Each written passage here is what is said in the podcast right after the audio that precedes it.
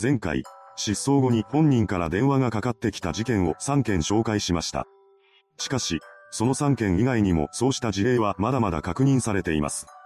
そこで、今回は前回に引き続き、そうした特殊な失踪事件を2件紹介します。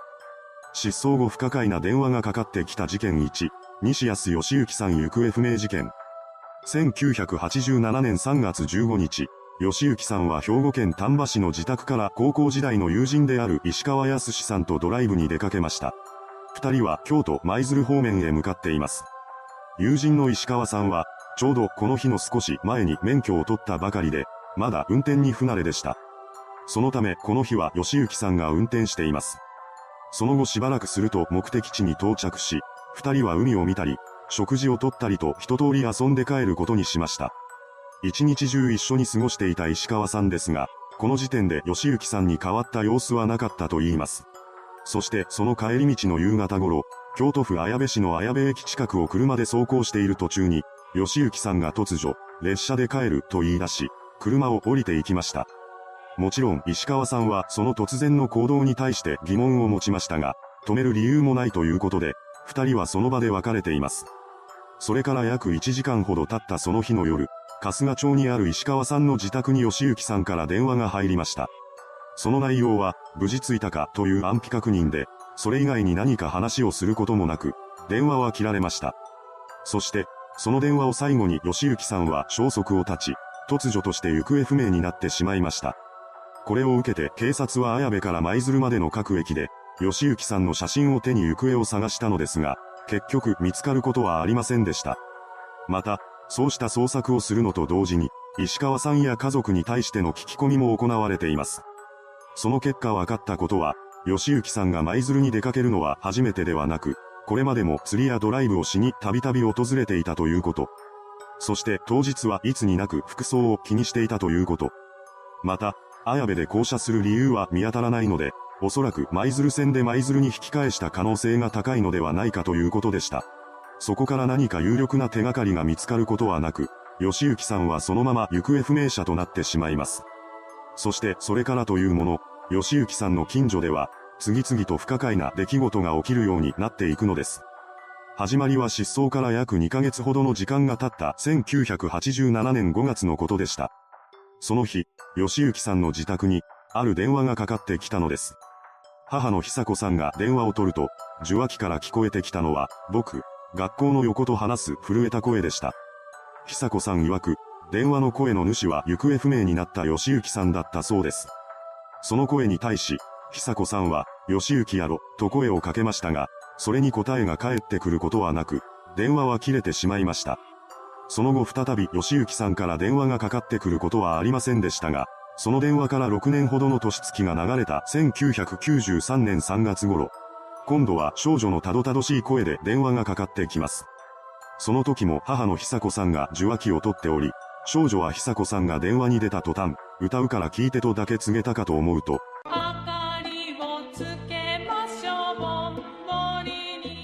と歌い出しました。久子さんも最初はただのいたずら電話かと思っていたそうですが、吉行さんが失踪してから6年もの歳月が流れていたこと、そしてその少女の声があまりに幼かったことから、ある考えが頭をよぎったと言います。その考えとは、もしかしてこの女の子は吉行の娘なのではないだろうかというものでした。そう考えた久子さんは、なおも歌い続ける少女に対して、上手やね。あなたのお父さんは吉行言うんかと優しく問いかけたそうです。しかし、この問いかけに対する返事はなく、そのまま電話は切られてしまいます。それ以降、不可解な電話がかかってくることはなくなりますが、失踪から11年後の1998年、今度は怪しい来訪者が現れました。ただ、この来訪者は吉行さんの自宅に現れたわけではなく、近くに住む区長の男性宅に現れたのです。その来訪者は直旅を履いた男二人で、区長の男性に対して、西安義行さんの両親の家はどこかと尋ねたと言います。その区長の話によると、この二人は、吉行さんが結婚する相手の近所の者と名乗っていたそうです。そこまで、数年おきに不可解な出来事が起きていましたが、それ以降は特にそうした出来事が起きることはありませんでした。しかし、失踪から実に24年後の2011年、衝撃の事態が発生します。なんと、特定失踪者問題調査会が、北朝鮮平壌周辺で撮影された吉行さんとみられる男性の写真を公表したのです。これを受けて、彼の父親はこう推測しています。吉行は高校卒業後、希望に沿う仕事が見つからない状態が続いていたが、熱心に就職情報誌を読み、履歴書を送っていた。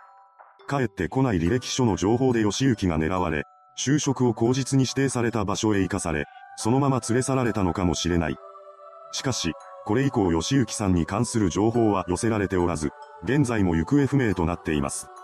ご家族は失踪から27年経った2014年の取材に対して、北朝鮮で吉行は結婚し、子供も生まれたと信じたい。生きていると信じていなければやってられません。絶望したらおしまいです。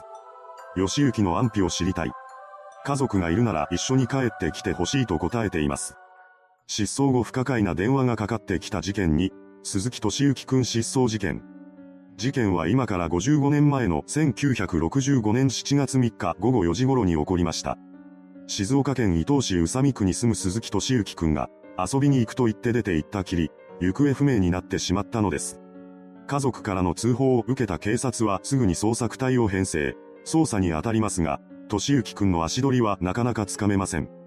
そんな中、通報から2日後、奇妙な電話がそれぞれ別の場所で3回かかります。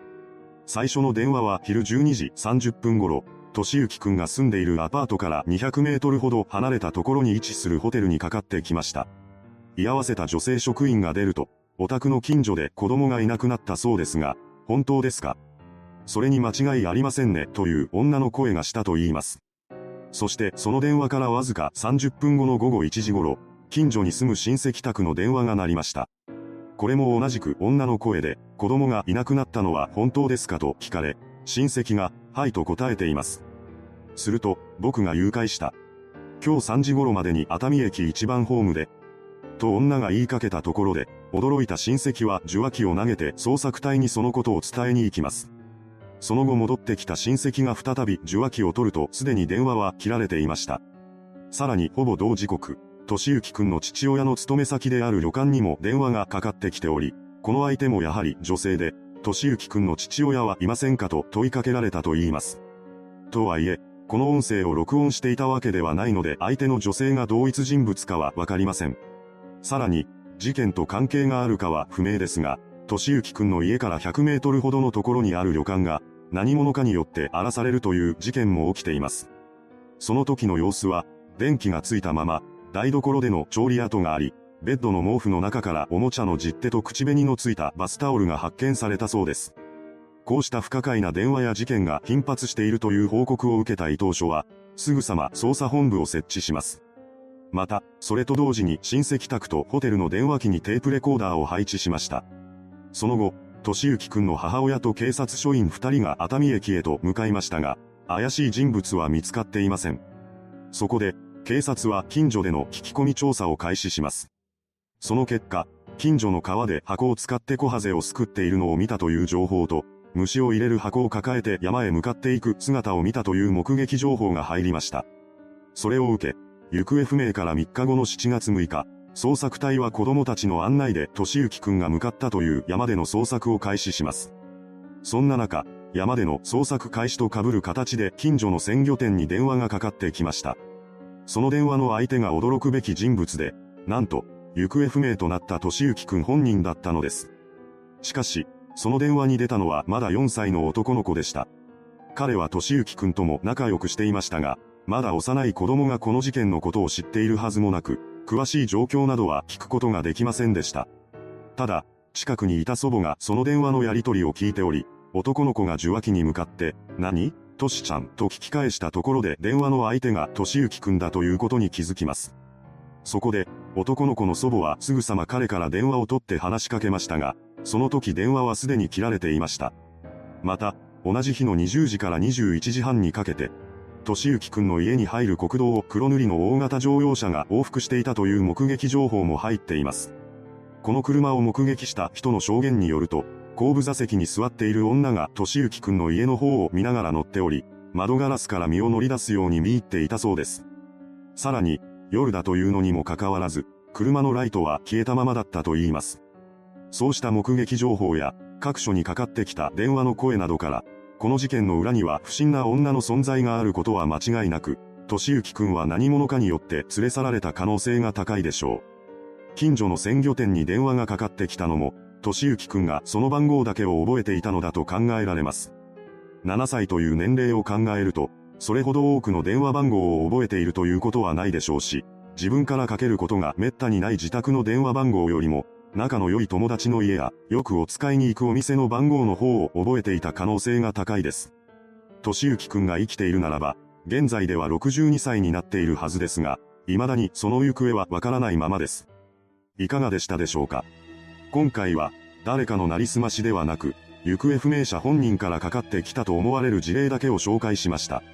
しかし、どちらの事件も本人ではない人物からの電話もかかってきており、また、怪しい人物やその後の目撃情報もあることから、ただの失踪ではなく、第三者が絡んでいることは確実でしょう。しかし、どちらの事件も発生から30年以上の月日が経っています。今後新たな情報が入るというのは難しいのかもしれません。早期解決を願うばかりです。それではご視聴ありがとうございました。